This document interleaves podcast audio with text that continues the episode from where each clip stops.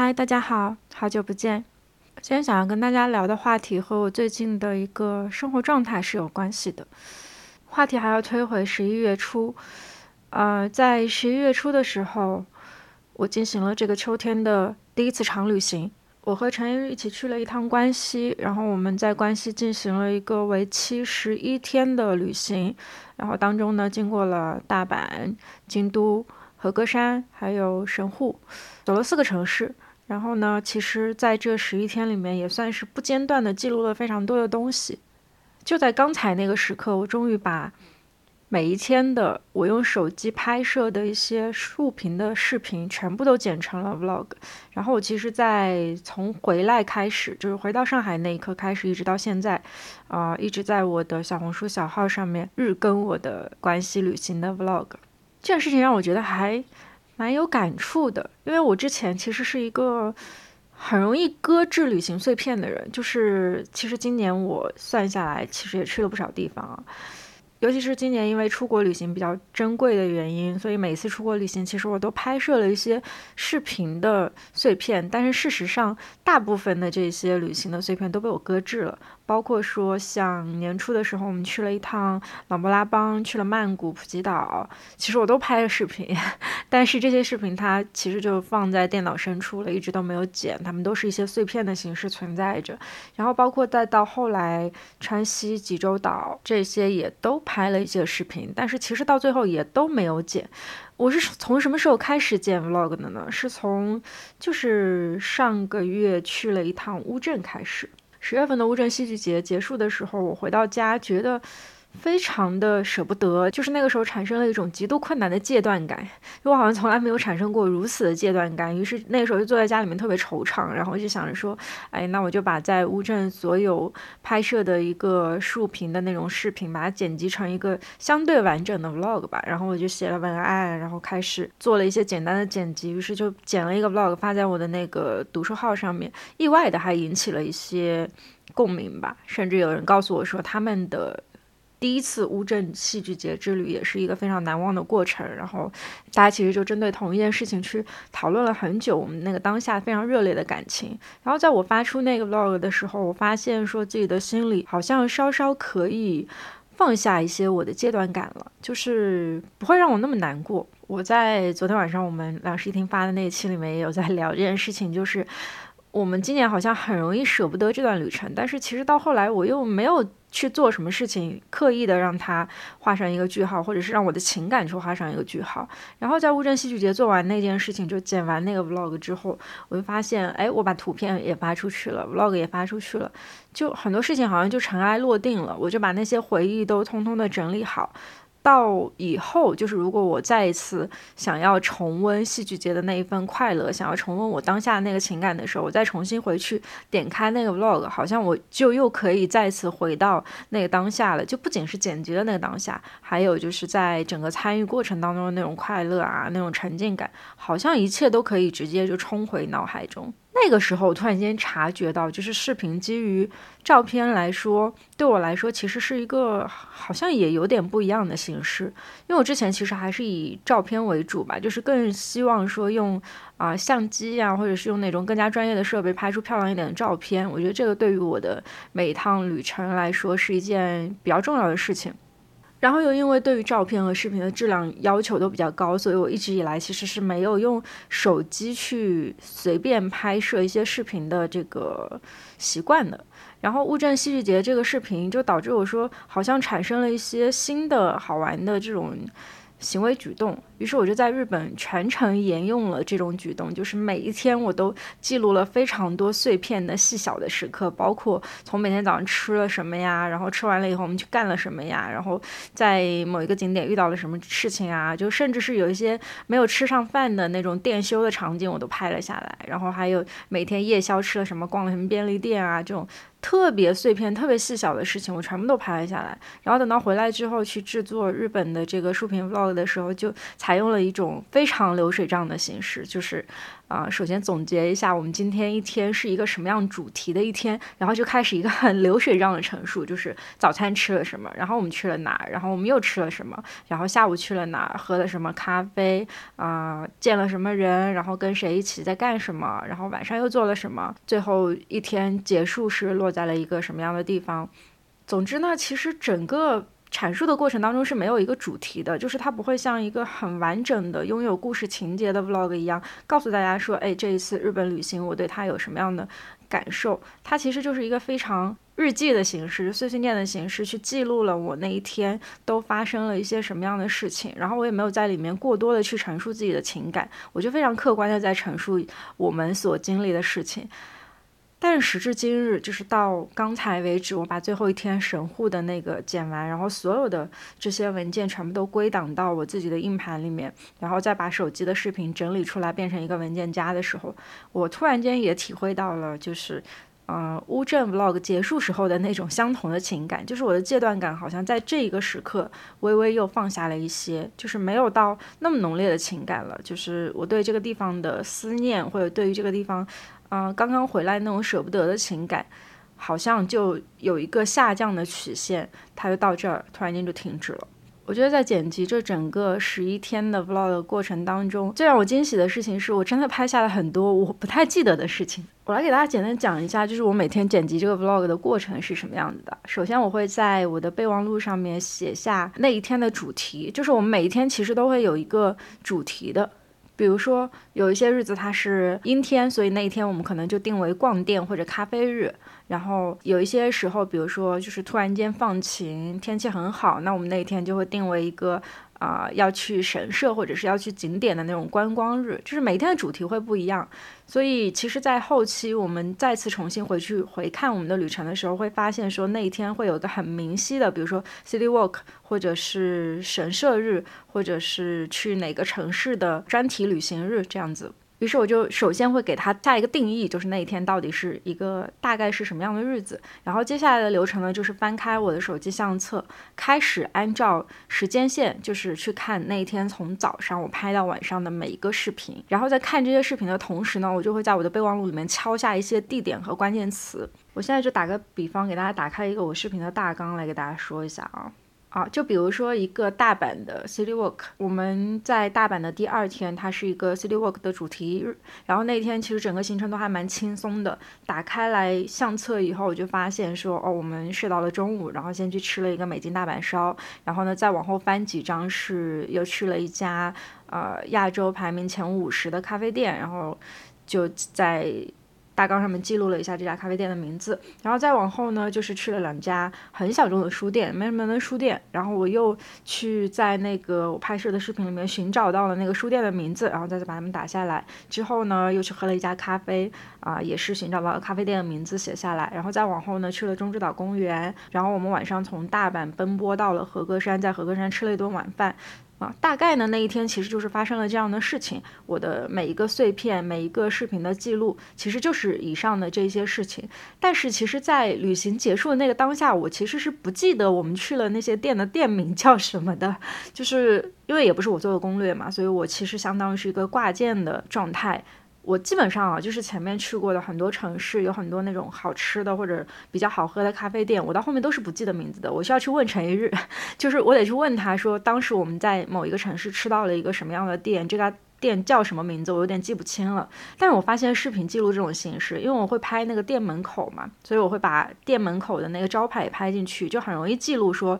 它这个店名叫什么。当我把这些信息再一次在我的大纲上面写下来的时候，它的记忆又会加深一分。我们好像就很容易的再次提取出记忆里，就是我去哪家店喝过一个什么样好喝的咖啡。我对这段旅程的。印象就非常非常的深刻，这个时候已经很深刻了。好的，那就来到了我的下一步。我的下一步呢，就是去写整个视频的旁白。那旁白其实也很简单，它就是上面这一些关键词提取出来的关键词的一个整合，就会以一个旁白的形式带领大家去。呃，共同去走我的这一天，所以其实就是有一点像一个导游视角一样，跟大家去介绍一下，说这一天我们到底都经历了什么，吃了什么，玩了什么，然后还遇到了哪些事情。就会在这个文本当中去体现。然后再往下一步呢，就是把这个文本以配音的方式录下来，录制下来之后，就会把音轨直接放在那个剪辑软件上面，之后再去给这些音轨去填充画面，就是填充我刚才刷过的那些视频，把它们一个一个的填充到，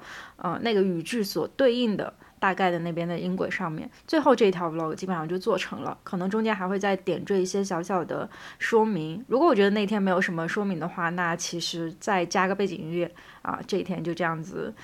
弄完了。所以其实这是一个非常流水账的过程，它不是一个非常正式的 vlog，但是在制作这个 vlog 的过程当中。确实是给到了我非常丰富的一个感官和回忆的体验，它就是一下子又再一次把我拉回到那个每天的行程当中，我就很像是明明是十一天，但是被我完成了二十二天的感觉，因为后来在制作的过程当中又再一次重新回到了那个情境底下，然后再一次去经历了所有的事情，就包括说一些嗯在那个当下觉得很累的事情，现在回想起来都是一个比较有意义的而且好玩的回忆。所以在刚才在最后一个神户的 vlog 剪完之后呢，我就把它导入到了我的小红书草草稿箱里面，然后今天晚上会把它发出。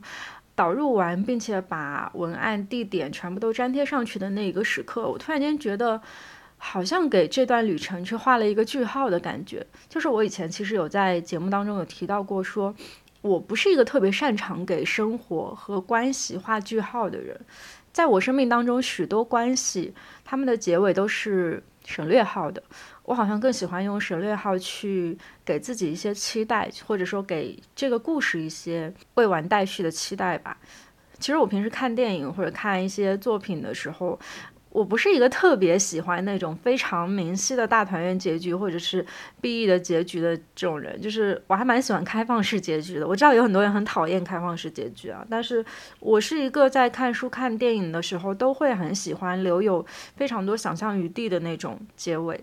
如果会有这种结尾的话，我。我会再一次重新去整合原来看过的那些片段，然后去思考说，在这些片段里面，我想要这个故事拥有一个什么样的结尾。所以其实有很多电视剧的彩蛋，说实话我是不愿意看的。就是它明明是一个开放式的结尾，但是彩蛋好像又给了大家一些什么啊圆满的希望啊，或者是什么，我就觉得其实没有什么必要。就是每个人心里面会有对这个故事下一个定义。好像就好了。那我在制作 vlog 的过程，还有就是我给这个生活去画句号的过程，好像也是这样子。所以我以前会觉得，说我生活里面很多很多事情，好像也可以跟随着我看电影或者看各种作品的这种习惯是一样的，就是。我并不一定非要去给他画上一个所谓的句号。如果是一个开放式结局的话，我和这个人的未来还会有交集，或者是这件事情在我的未来还会在某一个点去有所体现，就是我会对这件事情抱有一些期待。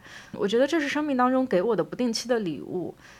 所以我那个时候就会用这种所谓的借口去。替代一下我自己，就是比如说懒得剪辑 vlog 啊，或者懒得对一段旅行进行总结啊这种事情，所以有很多事情自然而然的就搁置下来了。然后呢，我经常在生活当中会产生一种情境，就是我去到了一个乍一看突然间发现很熟悉的地方，然后我就再一搜索，发现哎，我以前来过这个地方。我时常觉得这样子其实是一个还蛮有意思的状态，所以我一直没有觉得这个状态是不好的。当然，但现在就是即便说到现在到今天，我得出。了我想要开始给生活画句号这个结论，我也依旧觉得画省略号是一件很好的事情。只是说我或许可以去更改一些以前那种懒的因素，啊，选择性的去给一些我认为很值得的事情去画一个句号。比如说一段旅程，比如说一段未来有可能再也没有交集的关系。而且其实从旅程是可以延续到生活的，因为其实就算是像我这样满世界乱跑的人，生活也依旧还是会有留白。就比如说我在日本和我们接下来一段旅程中间会有大概一个月的这个空白期，那这个空白期要做什么呢？这段生活又是什么样的呢？其实，在以前的年终总结里面，我好像很难看到那一部分留白，我到底在做什么。我有时候会喜欢去翻那年今日。然后看到以前我自己发的东西，会大概想起来说那天我到底做了什么。但是事实上，我对生活当中这种很平常细碎的日子是没有记录的。在我生命里面，平时这些时刻很多时候都是缺失的。所以这次旅行的整个 vlog 剪辑会让我觉得。好像有很多平淡的日子也是值得被记录的。这个想法让我觉得还挺神奇的，因为我更多时候，呃，在旅行结束以后，就是窝在家里面，可能剪辑或者工作一阵子，这些日子会让我认为它没有那么有意义。但是在我前阵子的时候，也试着去给这些生活拍摄了一些竖屏的 vlog，因为我以前不是很爱看别人的这种细碎生活 vlog，我会觉得。确实好像也没有什么很精彩的点，但直到说我给自己记录了一些这种生活，我突然间发现这种记录还挺有意义的。因为普通人其实是不太会被他人记录的，所以我们要自己去记录我们自己。有很多日复一日的重复的枯燥的生活，其实在这个当中都会经历一些让我们开心的片段。其实只要每天把那些开心的片段，就算是只有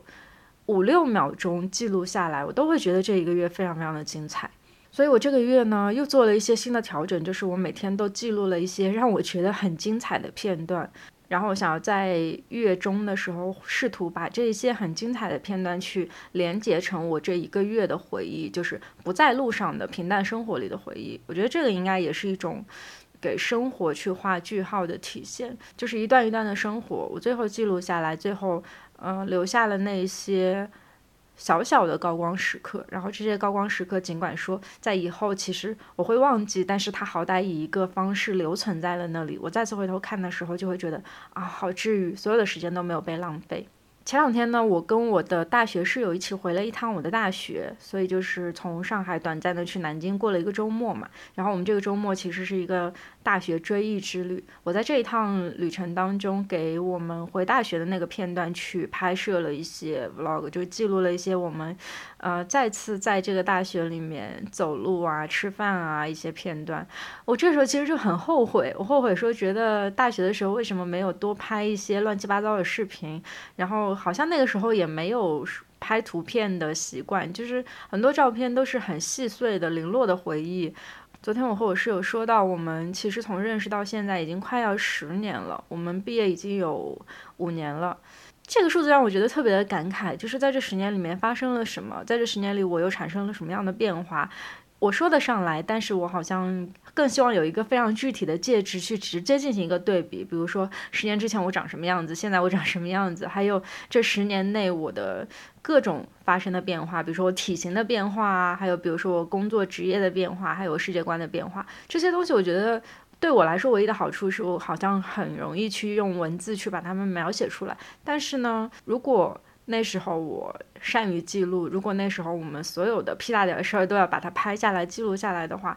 真的可能会有更多让自己回忆的、让自己感动的空间出现。而且，其实在我前几年的这个生活当中，一直有一个蛮大的烦恼，就是在经历了那么多旅行之后，我的阈值变得很高，快乐的阈值变得很高。我好像对很多风景、很多动容的那种小事，都变得有一点情绪上的无动于衷，就是我并不觉得他们值得被记录。那个时候，我的要求会高到说，比如说我去一趟新疆，可能。觉得哦，只有赛里木湖才是值得记录的，其他的那些草原啊，其他那些山，我都看过太多遍了，所以我好像没有必要把它们拍下来。但是现在我又重新把自己的阈值开始拉低了，就是拍 vlog 这件事情让。这些阈值变得很稀疏平常，就是平常里面任何一件事情，像在这一次日本旅行当中，就是包括说连我们去到一家店，然后这家店它排队排了很多人，或者是这家店它没有开门这些事情，我好像都会有意识的去把它记录下来，我都会觉得这是一个一天的转折点，是因为这件事情，然后我们才去做了下一件事情，它是有一个因果关系的。然后在未来再一次去重温这些细碎的细节的时候，你就会看到一件事情牵动着另一件事情，去形成了我们的一天，啊，这样的感觉真的是太神奇了。然后，并且把我对生活的热情，把我那种活着的那种生命力的感受阈值降低了非常非常多，所以我又能够在平常的生活里面得到很多幸福感了。就这件事情让我觉得意义真的很大。总之呢，在这一次旅行当中，这些细碎的片段的记录和后来回来的之后的连续的剪辑、连续的发送，让我觉得这件事情特别有意义，而且还蛮想要坚持下去的。然后竖屏这个形式也是我第一次尝试，我以前都是拍横屏的。但说实话，就是竖屏的这个画面感确实是让我觉得没有横屏美好，所以我感觉以后可能还会再一次回到横屏的模式。但是最近比较痴迷于这个形式，所以就，嗯，最近会一直沿用这个形式去记录一下我的生活，试试看。所以到这两个月的时候，会发现我在各个平台上面营业好像 变得频繁了很多，就是因为我好像又突然间重拾了一些创作视频的热情吧。嗯，因为之前有间断过，就是有间断的那一段时间，还是属于一个比较懒的时间。现在又重新勤快了起来。嗯，这件事情让我觉得还蛮开心的。所以尽管说在音频这边可能没有一个特别频繁的更新，但是我依旧觉得我这几个月的输出的内容都是非常充足的。好吧，那在这个播客没有更新的日子里，大家可以去关注我的小红书账号或者是微博账号，我会在其他的平台给大家频繁的更新更多形式不同的内容，然后也会以各种不同的形式去展现我觉得自己有意义的生活。希望大家也每个人都能够在记录自我当中找到十足的意义感和幸福感。好啦，那我们就下期再见喽，晚安，拜拜。